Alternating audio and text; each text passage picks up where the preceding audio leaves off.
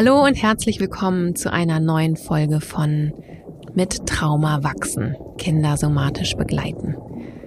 In der kommenden Folge geht es um ein für mich persönlich sehr aktuelles Thema, die Pubertät, Gehirn im Wandel. Und ich freue mich schon drauf, meine Erfahrungen und mein Wissen darüber mit dir teilen zu können. Bevor ich das mache, möchte ich dich in eigener Sache einmal darauf hinweisen, dass wir nächsten Donnerstag, also am, Moment, jetzt muss ich direkt mal, äh, heute ist der vierte, vier plus sieben, am elften, genau, am elften, zehnten, gibt es eine neue Veranstaltung aus unserer Reihe Let's Talk About Nervensystem. Wir hatten jetzt schon einige und in, und am kommenden Donnerstag geht es um das gesellige Beisammensein, warum das so heilsam manchmal ist und warum das ein Zustand ist, den wir, wenn wir es können, gerne sehr häufig einnehmen können. Da wird es nächsten Donnerstag um 18 Uhr in Let's Talk About Nervensystem gehen. Wenn du daran teilnehmen möchtest, verlinke ich dir unten den entsprechenden Link in den Show Notes. Ich würde mich sehr freuen, wenn du schon an einigen Let's Talk About Nervensystem Veranstaltungen teilgenommen hast und du es gut findest und vielleicht sogar auch bei einigen Good Night for a Good Day Veranstaltungen dabei warst, dann könnte ja vielleicht die Helper Circle Community etwas für dich sein. Denn in der Helper Circle Community sind diese beiden Angebote zum Beispiel schon inklusive in der Mitgliedschaft. Und dort findest du auch alle Aufzeichnungen von Let's Talk About Nervensystem. Denn von außerhalb ist es eine reine Live-Veranstaltung, die wirklich nur live besucht werden kann. Wir haben gedacht, wir machen mal wieder so etwas wie, wie ein Theaterbesuch oder wie eine, ja, ein, eine Vortragsreihe, wo man hingeht, wenn man kann und wenn man nicht kann, ist man eben nicht da. Und ja, für Menschen, die mehr möchten, gibt es die Helper Circle Community. Die werde ich euch beim nächsten Podcast noch ein bisschen genauer vorstellen. Und wenn du aber jetzt schon wissen möchtest, was die Community alles für dich bereithält, dann schau gerne unten in die Show Notes, da habe ich sie dir verlinkt.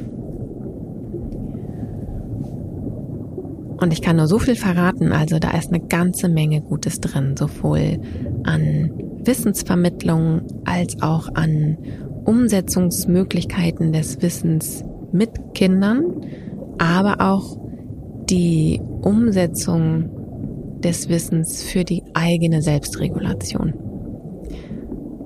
Und es gibt für alle Veranstaltungen von Helper Circle einen 20-prozentigen Preisnachlass für Community-Mitglieder. Also wenn das nicht Grund genug ist, Mitglied bei uns in der Community zu werden, dann weiß ich auch nicht. Also ich freue mich auf jeden Fall auf jedes neue Mitglied. Wir sind schon eine nette Truppe und freuen uns auf mehr.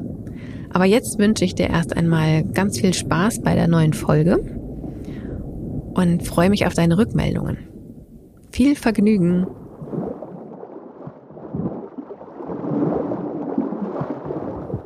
Die Pubertät. Gehirn im Wandel. Vielleicht hast du selber Kinder, die gerade in der Pubertät sind. Vielleicht steuern deine Kinder oder deine Pflegekinder, Adoptivkinder gerade voll drauf zu. Vielleicht arbeitest du mit Jugendlichen und vielleicht willst du einfach nur mal einen Ausblick in die Zukunft, was dich noch so erwarten wird, bekommen. Meine beiden Kinder sind gerade 14 und 16 und ich kann sagen, sie sind mittendrin in der Pubertät. Der eine an der einen Stelle, der andere ist schon ein bisschen weiter halt. Und das Wissen über die Funktionsweise des Nervensystems hat mir ehrlich gesagt und auch uns, unserer Beziehung, manchmal den Arsch gerettet. Pubertät ist eben für die Jugendlichen wirklich ein anstrengender Prozess, der dort innerlich vonstatten geht.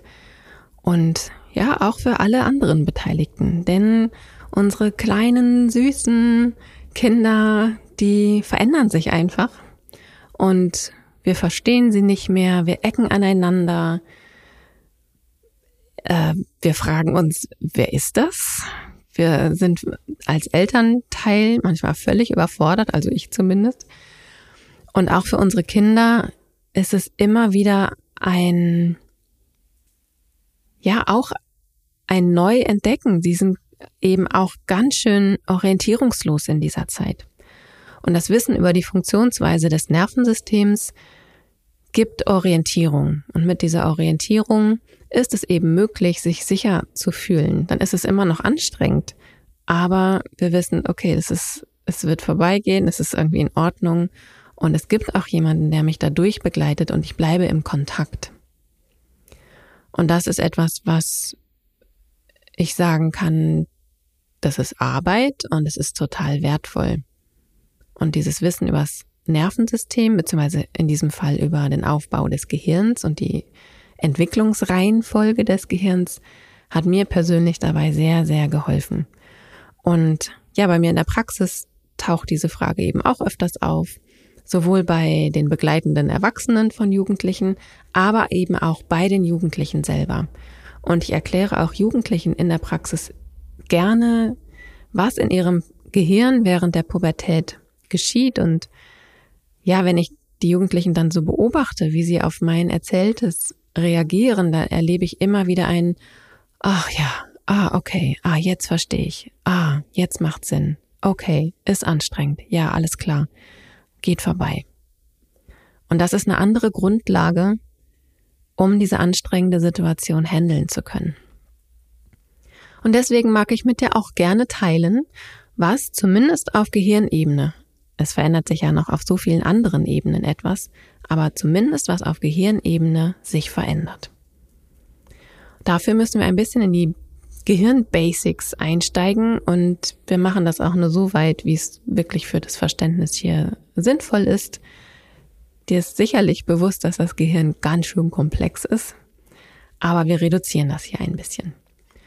Und zwar unser menschliches Gehirn besteht aus drei großen Hauptteilen.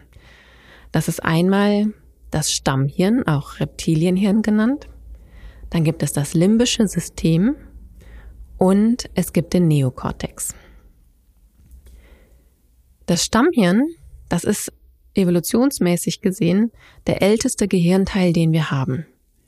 Da sind all unsere Überlebensimpulse drin verankert, also sowas wie Zuflucht, Unterwerfung, Kampfverteidigung, Flucht und Erstarrung. Das ist alles dort verankert. Aber auch zum Beispiel, wenn ein Baby auf die Welt kommt und es wird der Mama auf den Bauch gelegt, dann weiß das Baby, dass es zur Brust robben muss, es weiß, wie es geht und dass es dort was zu trinken gibt. Das hat ihm niemand erzählt, diesem Baby. Und trotzdem weiß es das. Und dieses Wissen, dieses uralte Wissen, das steckt im Stammhirn drin. Auf dieses Stammhirn können wir nicht bewusst zugreifen. Im limbischen System, das ist etwas jünger evolutionsmäßig gesehen. Dort sind zum Beispiel alle Emotionen verortet. Also Wut, Trauer, das Verbundenheitsgefühl, Verliebtsein, Angst, Ärger, Freude, Ekel, all diese Emotionen und Gefühle in all ihren Schattierungen und Nuancen, das passiert im limbischen System. Da passieren noch ganz viele andere Dinge, aber die sind für diesen Teil jetzt gerade nicht so relevant. Und dann gibt es noch den Neokortex. Und der Neokortex, der sitzt so oben drüber, über allem ist bei uns menschlichen Säugetieren ist der besonders groß ausgeprägt. Und der ist evolutionsmäßig der jüngste Gehirnteil, den wir haben. Also der hat sich ganz zum Schluss erst entwickelt. Und dieser Gehirnteil und vor allem unser Frontallappen, der ist so hinter den Augenbrauen, das ist unser kognitives Denkgehirn. Da lösen wir Matheaufgaben. Ich habe das im Studium sehr viel gebraucht. Damit lernen wir Vokabeln, damit schmieden wir Pläne, damit hacken wir Streiche aus und überlegen uns, äh, wie wir was machen. Das brauchen wir, um Kultur entwickeln zu können. Diesen Gehirnteil brauchen wir dort. Das ist unser kognitiver Gehirnteil. Damit denken wir logisch, damit setzen wir Dinge bewusst in, ein, in einen Bezug zueinander. Wir erklären uns Dinge. Und diese drei Gehirnteile sind eigentlich ein ziemlich gutes Trio, ein gutes Gespann. Ja, wenn da eine Aktivierung kommt, ein bisschen Angst im limbischen System, dann kann zum Beispiel aus dem Neokortex kommen, Mensch, das war doch dieses Geräusch, was du gehört hast. Nee, es ist kein Einbrecher, da ist einfach gerade die Katze hat was aus der Küche stibitzt und was umgeschmissen. Und dann haben wir eine Erklärung und dann macht das alles für uns Sinn und dann geht der Alarm in uns wieder runter. Und der Alarm findet im limbischen System statt. In der Amygdala, Tatütata Amygdala, die ist schon ein paar Mal aufgetaucht. Das heißt, unser Neokortex, der hilft uns dabei, uns zu regulieren. Ja, also der Alarm, der manchmal anschlägt, der manchmal hochgeht, kann manchmal durch kognitive Erklärungen wieder reguliert werden. Dafür ist es notwendig, dass all diese Gehirnteile miteinander kommunizieren. Und wenn jetzt ein Kind auf die Welt kommt, dann ist das alles auf einen kindlichen Körper optimiert. Also ein Baby erstmal und auch Kleinkind und auch älteres Kind, die haben alle noch in Anführungszeichen ein Kindergehirn, was noch gar nicht so viel Verantwortung tragen muss. Ja, es denkt kindlich, es hat noch nicht die ganze Welt im Überblick, muss es aber auch gar nicht. Denn dafür sind die Erwachsenen verantwortlich. Es hat kindliche Emotionen und auch die autonomen Reaktionen aus dem Stammhirn sind auf einen kindlichen Körper ausgerichtet. Also zum Beispiel das Kreislaufsystem. Ja, der Herzschlag und das, der Blutdruck, die müssen einen wesentlich kleineren Körper, ich sag mal, in der Senkrechten halten oder aufrecht erhalten, als ähm, nachher einen erwachsenen Körper. Ja, da gibt es aber ein, ein erwachsenes Blutdrucksystem würde so ein Kleinkind, so ein Baby, völlig äh, überfordern. Das heißt, das kindliche Gehirn ist darauf ausgelegt, einen kindlichen Körper zu regulieren und regulieren in seiner ganzen Ganzheitlichkeit. Sowohl physisch als auch psychisch, ganz egal. Und Erwachsene haben etwas anderes. Ja, bei Erwachsenen gibt es Verliebtsein, es gibt sexuelle Gefühle, es gibt ähm, Fortpflanzungsgefühle, es gibt ganz andere Arten, wie sich ein erwachsener Mensch verteidigen kann. Und auch, es, auch handelt es sich um einen größeren und schwereren Körper, der in Bewegung gehalten werden muss. Also braucht es dort auch eine andere Gehirnstruktur. Und die Pubertät ist genau die Zeit, wo sich das Gehirn wandelt. Und zwar vom kindlichen System zum Erwachsenensystem. Und nun ist das nicht so, dass man eines Morgens aufwacht und schwupps ist alles im Erwachsenenmodus, sondern das geht Schritt für Schritt. Und zwar die gesamte Zeit der Pubertät bis tatsächlich ähm, zum 25. Lebensjahr. Erst da ist der Umbau komplett abgeschlossen. Mag, man mag es kaum glauben, aber ja, so ist das. So lange dauert das. Und anfangen tut dieser Umbau beim Stammhirn. Und das macht deshalb eben auch Sinn, denn wenn dieser jugendliche Körper anfängt zu, wachsen, zu wachsen, dann muss dieser Körper ja auch versorgt werden. Es braucht einen entsprechenden Blutdruck, es braucht den entsprechenden Herzschlag, es braucht äh, die entsprechenden Voraussetzungen, um alle Organe eben auch versorgen zu können. Also alle überlebensnotwendigen Geschichten müssen ge gesichert sein, sonst nützt uns auch kein erwachsenes Denken, wenn wir äh, nicht aufrecht bleiben können, wenn wir, wenn unser Herzschlag gar nicht aufrechterhalten werden kann. Also fängt zuallererst das Stammhirn an, sich zu verändern. Und ja, da kann ich gleich mit einer kleinen Anekdote die ich auch erzählen darf, beginnen. Und zwar bei meinem jüngeren Sohn, der eben im Sommer genau in dieser Umbauzeit war. Da konnte man so schön dran erkennen, dass er in der Umbauphase seines Stammhirns gerade ist. Denn zwischendurch, also wer so Jugendliche manchmal beobachtet, das ist total normal, dass die in den Sommerferien manchmal um sechs, sieben, acht Zentimeter wachsen. Ja, also was da abgeht, ist einfach der Hammer. Und das Stammhirn wächst aber nicht immer parallel dazu. Manchmal wächst der Körper, mal wächst das Gehirn. Und, dann, und es gibt immer wieder Situationen, wo das mal eben, wo es so ein bisschen äh, nicht ganz zueinander passt. Und ja, deswegen erleben wir häufig bei Jugendlichen, die in dieser Gehirnumbauphase sind, dass sie zum Beispiel Kreislaufprobleme hatten. Und mit meinem jüngeren Sohn hatten wir ein Erlebnis im Sommer. Wir hatten einen äh, Termin, einen Arztbesuch und er war ein bisschen aufgeregt. Ich bin nicht an die Stelle gekommen, wo wir uns verabredet hatten. Ich war ein bisschen zu spät. Es war knallerheiß. Er hatte eine lange Hose an. Ist ja auch cool. Und dann hatten wir diesen Arzttermin und dann sind wir mit dem Bus zurückgefahren. Und Busse sind in Berlin noch mal wärmer als draußen. Und dann ist es passiert, dass er in Ohnmacht gefallen ist. Ja, er ist einfach, er hat gemerkt, dass sein Kreislauf weggeht, er hat sich einen Sitzplatz gesucht und auf einmal verdrehten sich seine Augen und er lag in den Armen seines Sitznachbarn.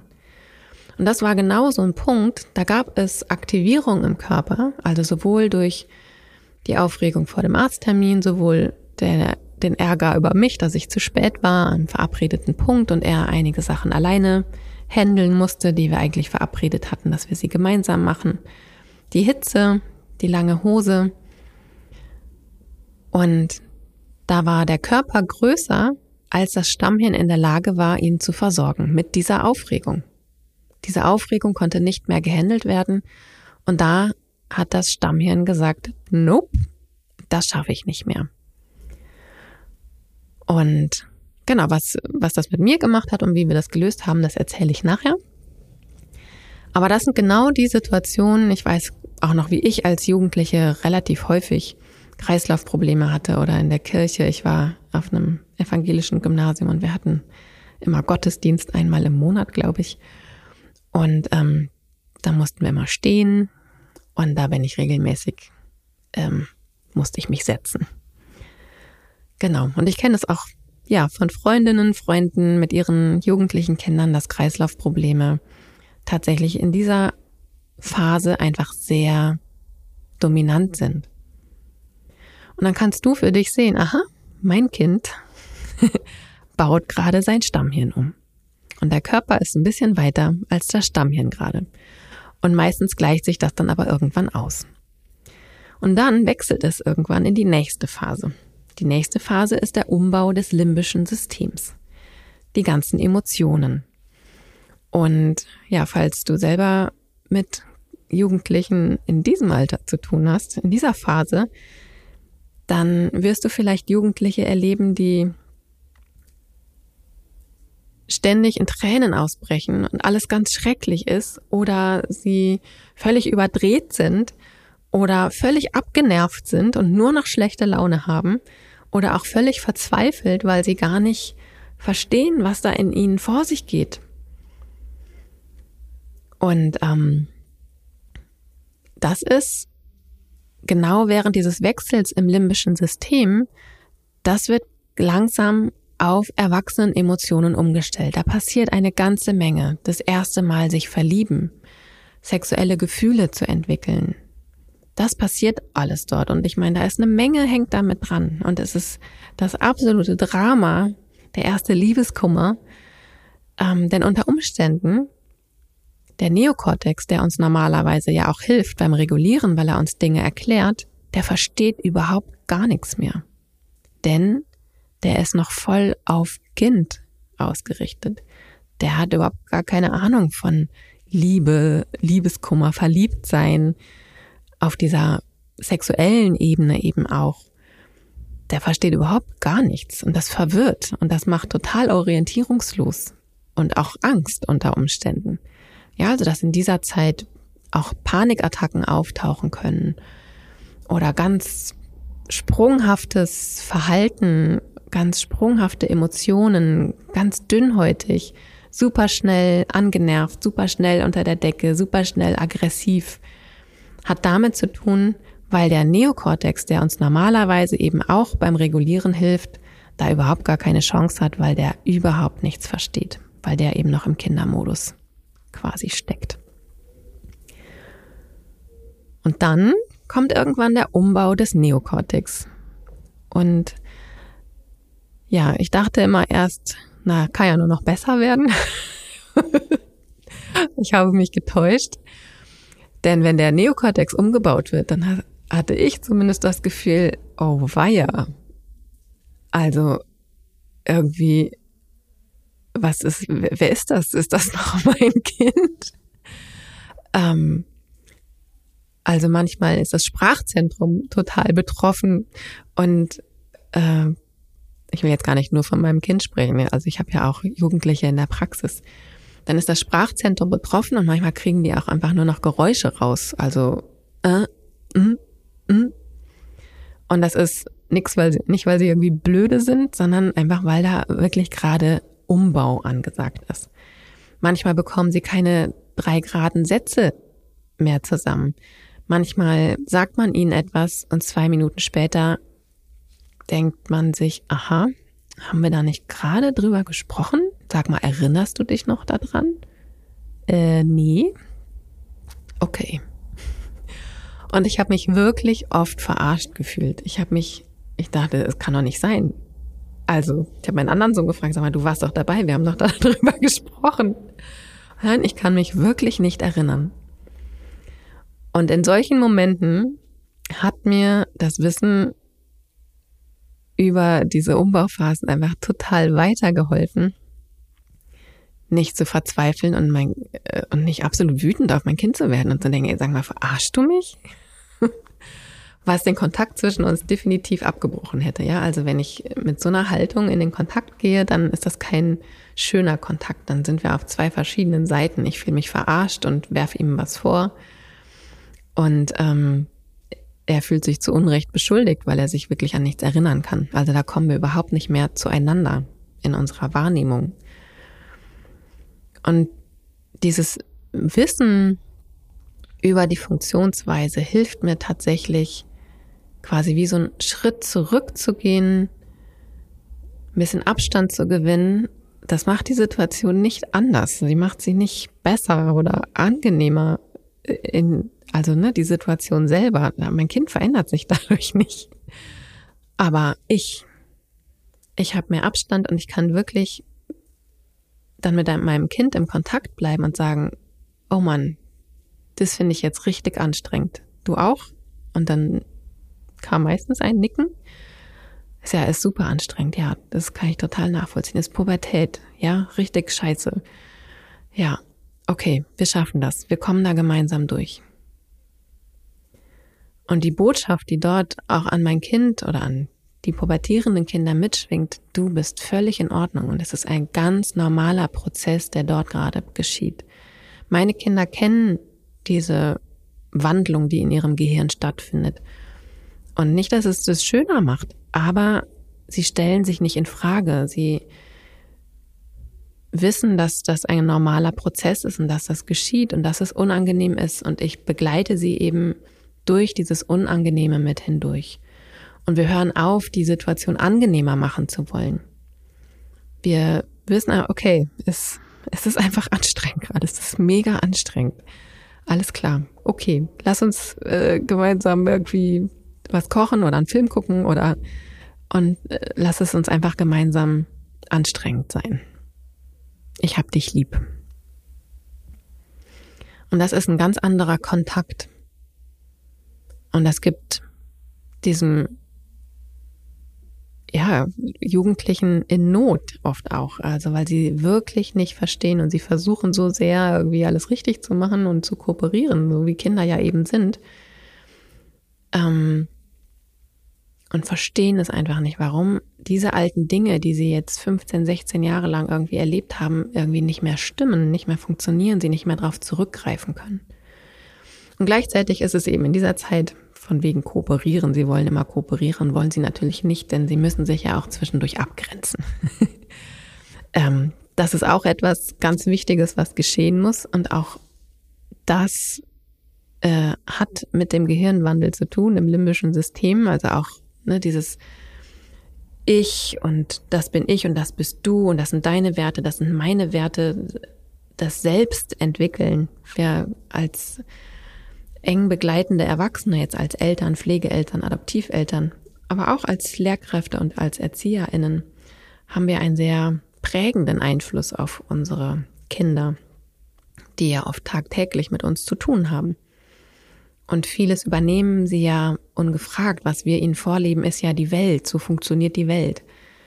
Und das in Frage zu stellen, ist eben total wichtig.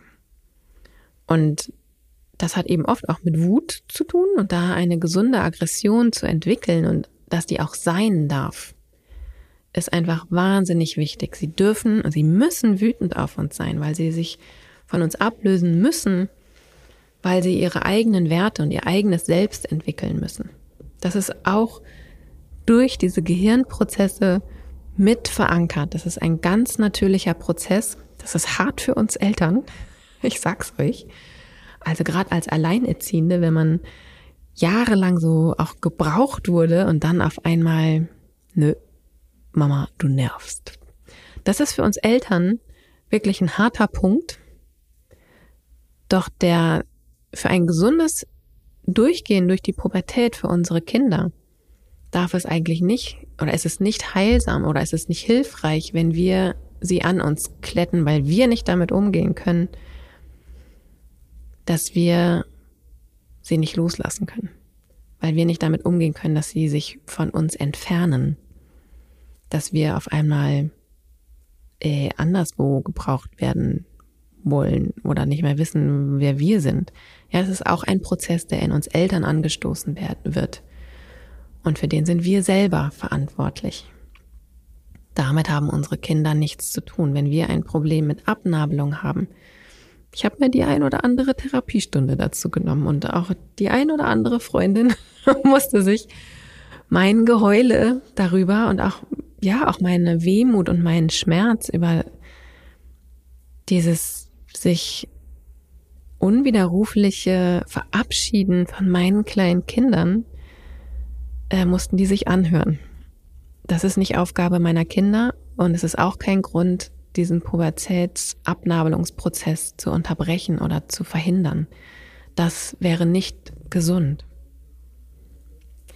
Und um auf die Ohnmachtssituation nochmal einmal zurückzukommen, denn also es war alles nichts Schlimmes, weil ich eben wusste, was dort geschieht, konnte ich dann eben auch meinem Sohn erklären, was dort gerade passiert ist.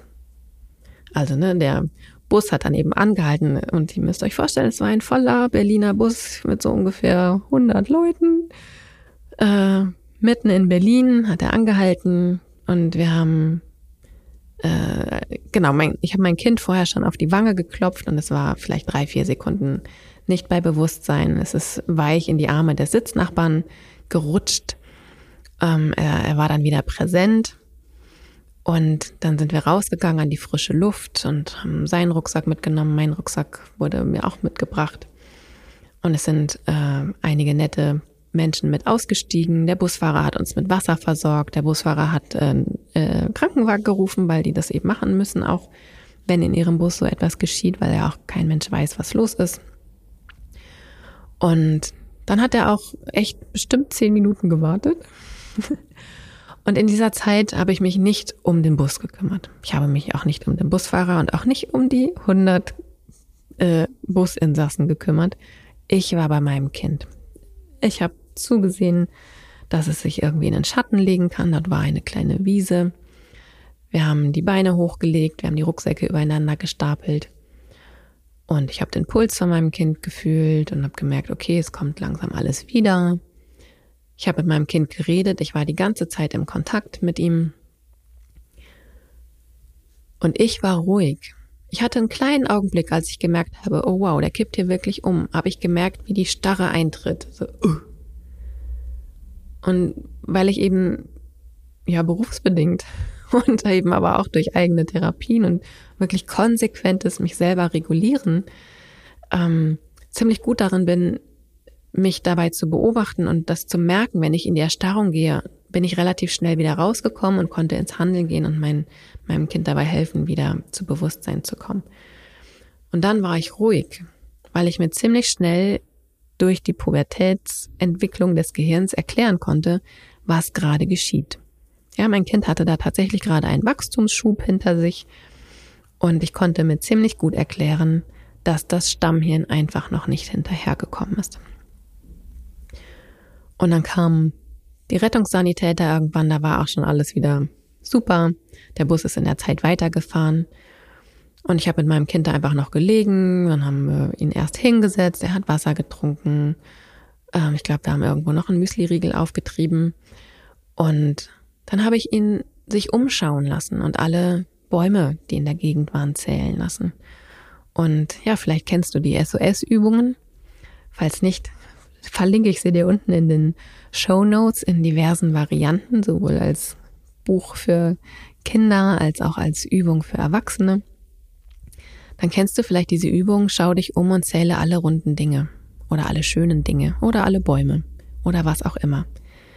Und das bringt ins Hier und Jetzt und bringt eben auch den, ja, den sozialen Nerv, den ventralen Vagus, über den ich auch schon ein paar Mal erzählt habe, auch wieder in die Präsenz und bringt auch unser kognitives Gehirn dann wieder online, weil es wieder mehr Kontakt zum Hier und Jetzt gibt und damit der Alarm runtergeht und das Stammhirn nicht mehr so viel regulieren muss.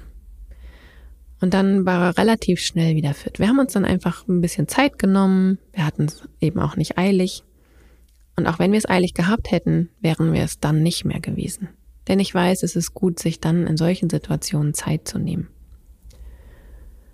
Und dann haben wir einfach noch ein bisschen über diese Situation geplaudert. Ich habe ihn dann gefragt, wie das für ihn war, es war seine erste Ohnmacht und er meinte, ach eigentlich war das ja ganz witzig.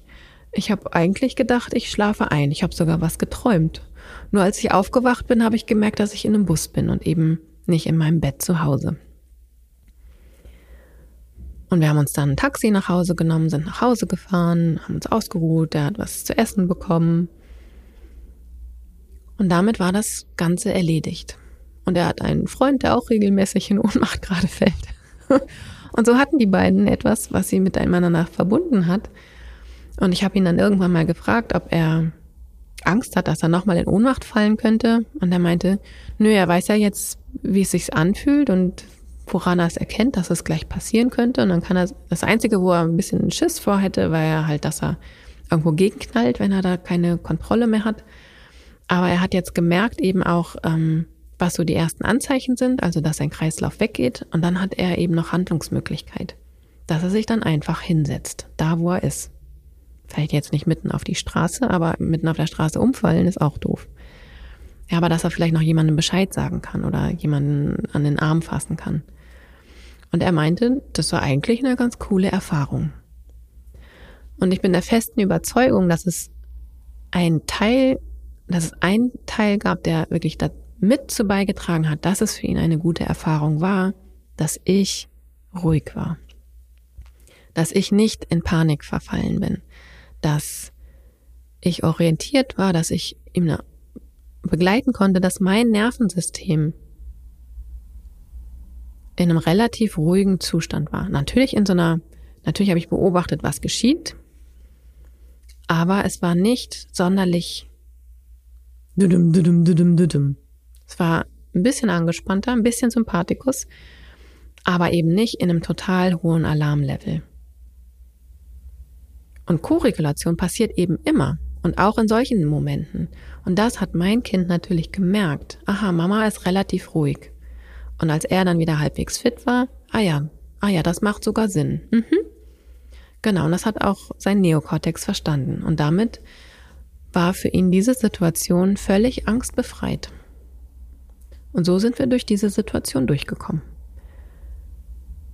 Und so sind wir durch einige Mama, du nervst Situationen auch durchgekommen, auch durch einiges Türenknallen oder durch einige wir Erwachsenen von außen würden sagen, Überreaktionen, ähm, habe ich eben nicht auch mit einer Überreaktion reagiert, sondern konnte gut bei mir bleiben und sagen, alles klar, hier ist gerade Umbau im limbischen System. Und dann, nee, nee, nee. also es führt zu Kontakt, auch der Austausch dann darüber. Ich kann dich also wirklich nur herzlich einladen. Äh, freu dich auf die Pubertät und bleib mit deinem Kind in Kontakt darüber. Vielleicht hört ihr zusammen diese Folge.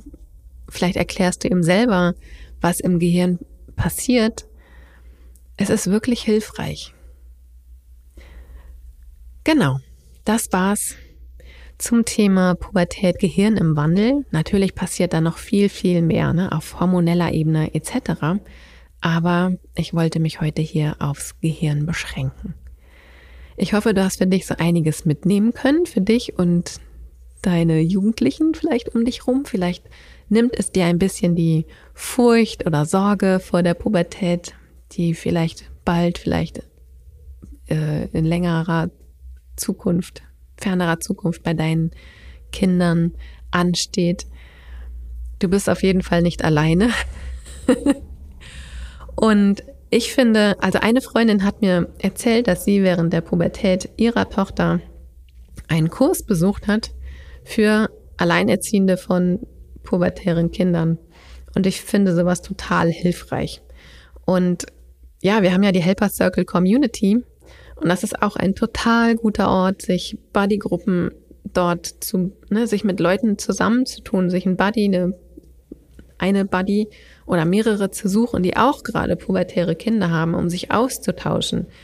Denn also selbst als äh, mehr Personen, die sich um dieses Kind kümmern, sei es als Eltern, Pflegeeltern, Adoptiveltern oder in sonstigen Konstellationen, ist es manchmal total hilfreich, auch den Blick von außen zu haben und wirklich sich vernetzen zu können und sich auch selber die Unterstützung zu holen, die es manchmal braucht. Also ja, natürlich ist dieses Wissen über die Funktionsweise des Nervensystems hilfreich, doch dieses Wissen nützt gar nichts, wenn wir selber unseren Neokortex mit unserem Wissen gerade nicht zur Verfügung haben, weil wir völlig im Arsch sind. Deswegen so ein Ort, wo es Unterstützung gibt. Ich verlinke dir auch nochmal die Community. Wir bauen sie gerade ein bisschen um ähm, mit ja etwas klareren Angeboten. Und ich genau auf der Internetseite findest du weitere Informationen dazu. Alle Links dazu findest du in den Show Notes. Ich kann dir nur empfehlen, versuche nicht alleine durch diese Zeit durchzugehen. Das ist einfach anstrengend. Also ich hoffe, du konntest einiges aus dieser Folge mitnehmen. Und falls dem so ist, würde ich mich, würden wir uns als Team total freuen, wenn du unseren Podcast unterstützt. Denn ja, wir haben zwar einen guten Start hingelegt, doch auch weiterhin ist es immer wichtig, ähm, dass Leute den Podcast abonnieren, dass Leute Bewertungen schreiben, dass Leute davon erfahren, dass es diesen Podcast gibt, damit er eben auf den einschlägigen Podcast-Portalen auch gesehen wird, gefunden wird von Menschen, die sich, ja, die Kinder somatisch begleiten wollen, die Traumaprävention und traumasensibel ihre Kinder begleiten wollen. Und ich finde es einfach so wichtig. Und wie gesagt, ich würde mich sehr freuen, wenn du uns bei unserer Mission unterstützt. Ganz liebe Grüße und gutes Durchhalten. Ich sage bis bald. Tschüssi.